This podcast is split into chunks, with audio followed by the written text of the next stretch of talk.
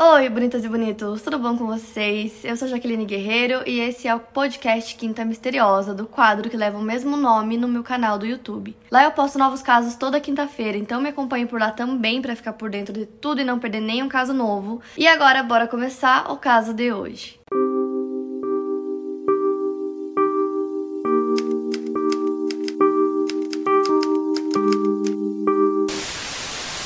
Caso que eu escolhi para o vídeo de hoje é um caso que eu sempre via nos comentários, vocês sempre pediam e eu não conhecia. Então eu dei uma pesquisada para ver sobre, do que se tratava e tal, e aí eu vi o quanto seria importante trazer esse vídeo aqui pro canal. Então o caso de hoje é sobre a Tina Brandon Renee, que nasceu em Lincoln, Nebraska, no dia 12 de dezembro de 1972. Era o filho mais novo de Patrick e Joanne. O Patrick faleceu em um acidente de carro oito meses antes do Brandon nascer. Então o Brandon e sua irmã Tammy viveram em Lincoln com sua avó materna até que o Brandon tivesse completado 3 anos de idade e a Tammy 6. Foi nesse momento que os dois foram morar com a mãe. A Joanne trabalhava como balconista em uma loja feminina de varejo para sustentar a sua família. Então, apesar da Tina ter nascido mulher, ele sempre se identificou com o sexo masculino desde criança. Então, ele adotou o nome de Brandon Tina, que foi uma simples inversão do seu nome real. Então, como o Brandon se identificava com o sexo masculino, eu vou se referir aqui sempre a ele e vou chamar sempre de Brandon e não de Tina. Em 1975, a Joanne casou novamente, mas o segundo casamento só durou 5 anos. Então, em 1975, 1980 ela pediu divórcio porque o marido dela tinha muitos problemas com álcool. O Brandon e a sua irmã Tammy sofreram durante grande parte da sua infância abusos sexuais cometidos por um tio. Então estima-se que esse abuso começou quando o Brandon tinha mais ou menos 12 anos de idade. Ele e a irmã sentiam muita vergonha e até um pouco de medo, então por conta disso eles demoraram muitos anos para falar sobre isso com as pessoas, para dizer que eles sofreram esse abuso. Então, como eu disse, desde a infância o Brandon sempre se comportou como um menino e isso acabou ficando mais evidente durante durante a adolescência. Nessa fase, ele se identificava sempre como homem, mesmo que muitas pessoas continuassem tratando ele como mulher. Principalmente na escola, continuavam tratando ele como mulher, que era uma coisa que ele nunca gostou. E a mãe dele também nunca aceitou muito bem isso, continuava chamando ele de Tina e sempre chamava ele de filha.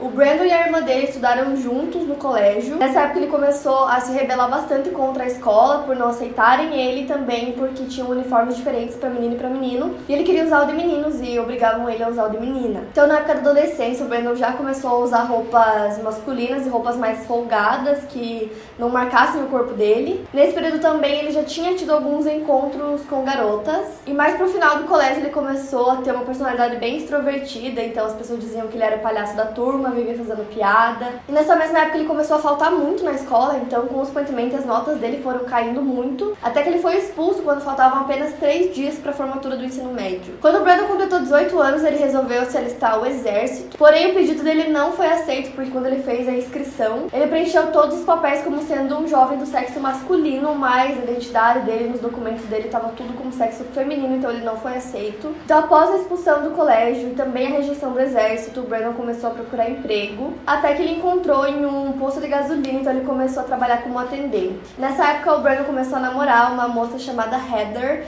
e ele queria comprar um trailer para que os dois morassem juntos. E nessa época, a mãe dele ainda é, não aprovava o comportamento dele, o jeito dele, e ela tinha muito medo que isso fosse influenciar a irmã dele, a Tammy. Então, em janeiro de 1992, o Brandon foi submetido a uma avaliação psiquiátrica que concluiu que o Brandon sofria de uma severa crise de identidade sexual. Mais tarde, ele foi levado ao Lancaster Crisis Center para exames com a finalidade de verificar se o Brandon possuía características suicidas. Após três dias, ele foi liberado e começou sessões de terapia, às vezes acompanhado pela mãe ou pela irmã. No começo, ele relutava muito em falar sobre a sua sexualidade na terapia, mas eventualmente ele acabou revelando que ele e a irmã sofreram abusos na infância e adolescência. Ele parou de ir na terapia duas semanas depois. Em 1993, o Brandon começou a ter alguns problemas legais que eu não consegui achar exatamente quais foram esses problemas, mas ele acabou se mudando para City Falls, que ficava em Nebraska também. Chegando lá, ele sempre se identificou como homem para todo mundo e rapidamente ele fez várias amizades por lá. E aí, pouco tempo depois de se mudar para City Falls, ele acabou indo morar na casa da Lisa Lambert. E foi lá que ele conheceu a Lana Tisdale, que era uma amiga da Lisa, e a Lana tinha 18 anos, então nessa época eles começaram a namorar. Foi nessa época também que o Brandon começou a ter contato com alguns ex-condenados, que eram o John Lotter e o Marvin Thomas Nissen, que chamavam ele de Tom. Então, no dia 19 de dezembro de 1993, o Brandon foi preso sob acusação de forjar cheques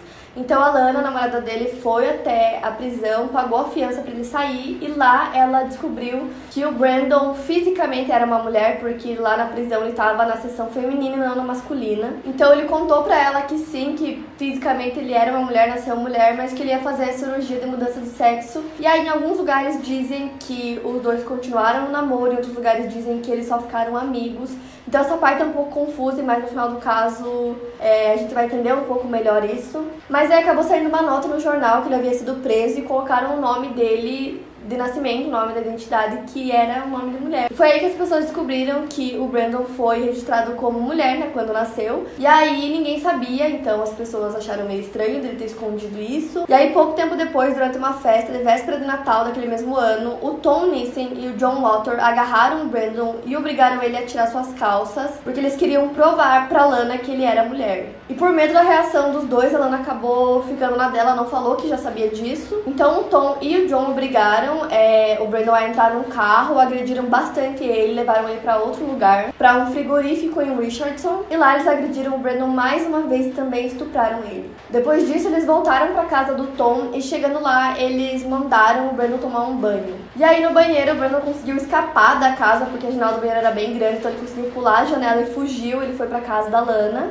E lá ela conseguiu convencer ele de registrar uma ocorrência policial. O Tom e o John tinham falado pro Brandon que se ele contasse para qualquer pessoa pessoa para a polícia o que eles fizeram, eles iam silenciar ele permanentemente, mas mesmo assim a Lana conseguiu convencer ele de dar a queixa. Então eles realizaram o boletim de ocorrência e depois levaram o Brandon para o hospital e lá fizeram os exames nele para poder comprovar que ele havia sido estuprado. De alguma forma, que eu não sei qual, eles acabaram perdendo essas provas. Então inicialmente o xerife Charles B. Locke se mostrou bastante interessado em ajudar o Brandon, então ele colheu o depoimento e os dados a respeito da agressão e das ameaças, mas com o passar ali da conversa as perguntas dele começaram a se basear apenas no aspecto do gênero adotado por Brandon. Então ele começou a fazer perguntas rudes e desnecessárias a tal ponto que o Brandon se sentiu intimidado e se recusou a continuar respondendo aqueles questionamentos. O Tom e o John acabaram descobrindo que Brandon foi até a polícia e começaram a procurar por ele por toda a cidade, mas não o encontraram. Então, três dias depois, a polícia interrogou os dois. Depois do interrogatório, a polícia decidiu deixar os dois soltos porque não tinham provas suficientes e para eles não era suficiente só as ameaças que eles estavam fazendo contra o Brandon. Então, por volta da uma da manhã, no dia 31 de dezembro de 1993, o Tom e o John dirigiram-se até a casa da Lisa invadiram a casa dela, encontraram ela na cama dormindo e a dupla exigiu que a Lisa contasse onde o Brandon estava escondido, mas ela se recusou, disse que não ia contar, até que o Tom conseguiu encontrar o Brandon embaixo da cama na casa da Lisa. Os dois perguntaram se tinha mais alguém na casa além deles e a Lisa respondeu que o Philip Devine também estava lá. Ele na época estava namorando a irmã da Lisa, então ele também estava na casa. Então os criminosos assassinaram a tiros o Brandon, o Philip e a Lisa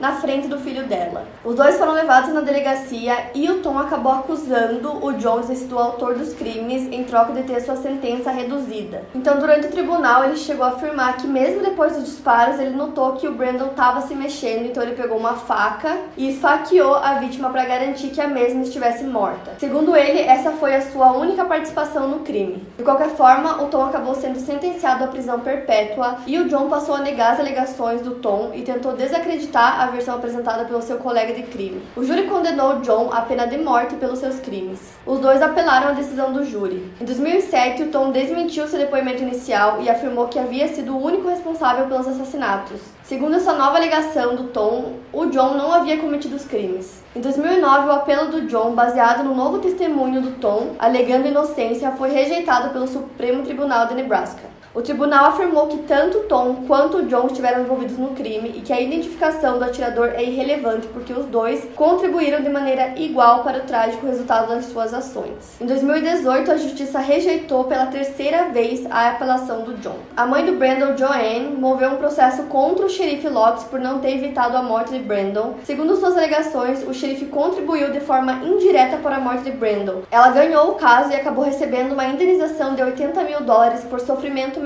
além de 6 mil dólares por despesas de funeral. O xerife Locke também foi criticado após o assassinato por sua atitude em relação a Brandon. Em algum ponto ele até se referiu ao Brandon como isso, e depois que o caso terminou, o Locke serviu como comissário do condado e mais tarde serviu também como parte do conselho da comunidade, antes de se aposentar como motorista de ônibus escolar. Até hoje ele se recusa a falar sobre o caso e sobre a forma como ele tratou o caso. É, já tentaram algumas entrevistas com ele, mesmo depois de 10 anos de caso, ele ainda se recusa a falar. A história do Brandon virou documentário e filme. Em 98 foi lançado o documentário Brandon Tina Story e em 99 o filme Boys Don't Cry, que foi protagonizado por Hilary Swank, que acabou ganhando o Oscar de melhor atriz. A Lana Tisdale acabou processando os produtores do filme por terem usado a semelhança dela e também o nome dela no filme sem autorização. Ela disse que no filme retratam ela com uma personalidade que não tem nada a ver com ela e que ela não é daquele jeito. E ela alega que no filme eles relatam que depois de descobrir que o Brandon era fisicamente mulher, ela continuou com ele, mas que isso não aconteceu. Então, em muitos lugares dizem que eles continuaram juntos, mas ela,